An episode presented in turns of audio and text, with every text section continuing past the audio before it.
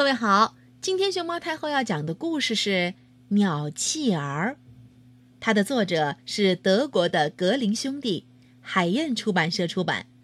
关注微信公众号“毛妈故事屋”和荔枝电台“熊猫太后摆故事”，都可以收听到熊猫太后讲的故事。从前，有一个护林人去森林里打猎，当他走进林子时，却听见。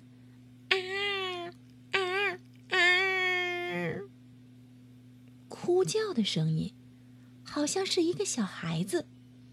他循着哭声找去，终于找到一棵高高的树跟前，看见树上坐着一个小孩儿。原来是一位母亲带着孩子在树下睡着了。一只老鹰看见他怀里的小孩，就飞来叼走孩子，把孩子放在了眼前这棵高高的树上。护林人爬上树去抱下孩子，心里想。我这就把男孩带回家，和我的小乐尼一道抚养大吧。他果真把孩子带回家里，两个小家伙便一起长大起来。那个从树上捡来的男孩子呢？既然他是让大鸟叼走的，所以就取名叫做鸟弃儿。鸟弃儿和小乐尼相亲相爱，是呀，他们只要一个见不着另一个，就会心里难过。护林人家里有一位老厨娘。一天傍晚，她拎着两只桶去井边打水，去了不止一次，而是许多次。小乐尼见了，问：“告诉我，老桑尼，你干嘛打这么多水？”“我愿意告诉你，只要你不要再对任何人讲。”小乐尼答应不再对任何人讲。厨娘于是说：“明儿早上。”等你爸爸打猎去了，我就烧水；等水烧开了，我就把鸟气儿丢进锅里煮起来。第二天一大早，护林人起身去打猎，在他走的时候，两个孩子都还躺在床上。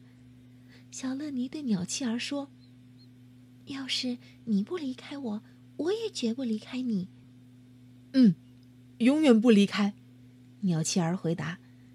于是小乐你讲：“现在我愿意告诉你，昨晚上老桑涅提回来许多桶水。我问他做什么，他说：要是我不告诉任何人，就对我讲。我答应他不告诉任何人，他才说：今天早上，等爸爸打猎去了，他要烧一大锅水，把你丢进锅里煮起来。咱们可得快起床，穿好衣服。”一块逃走才好啊！两个孩子于是下了床，飞快的穿上衣服跑了。这时候，锅里水已经烧开，厨娘走进卧室，准备抓鸟弃儿去下锅。可她到床边一看，俩孩子全都跑了，她害怕的要命，自言自语说：“等护林人回来看见孩子没了，叫我怎么交代呢？赶快去追，把他们。”抓回来！说罢，厨娘就派三个帮工去追赶和捉拿孩子。孩子们呢，坐在森林前面，远远的看见那三个人追了过来。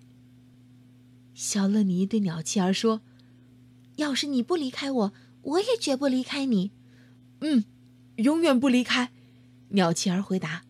于是小乐尼说：“你快变成一株玫瑰吧，我要变成。”你枝头上的一朵小花。一会儿，三个帮工追到森林跟前，只看见一株玫瑰和它枝头上的一朵小花，却哪儿也找不着孩子。他们于是讲：“这儿什么也没有。”便回去告诉厨娘，除了一株玫瑰和它枝头的一朵小花，他们什么也没有看见。厨娘一听，骂道：“你们这些蠢猪！”你们该砍断玫瑰，摘下那朵小花，把它们带回家来呀！快去，照我说的做。帮工们只好又一次去寻找，可孩子们老远就看见他们来了。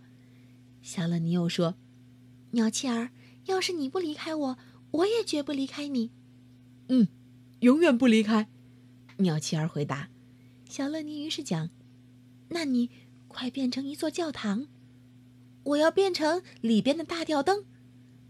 一会儿，三个帮工赶到了，面前除去一座教堂和教堂里的大吊灯，什么也没有。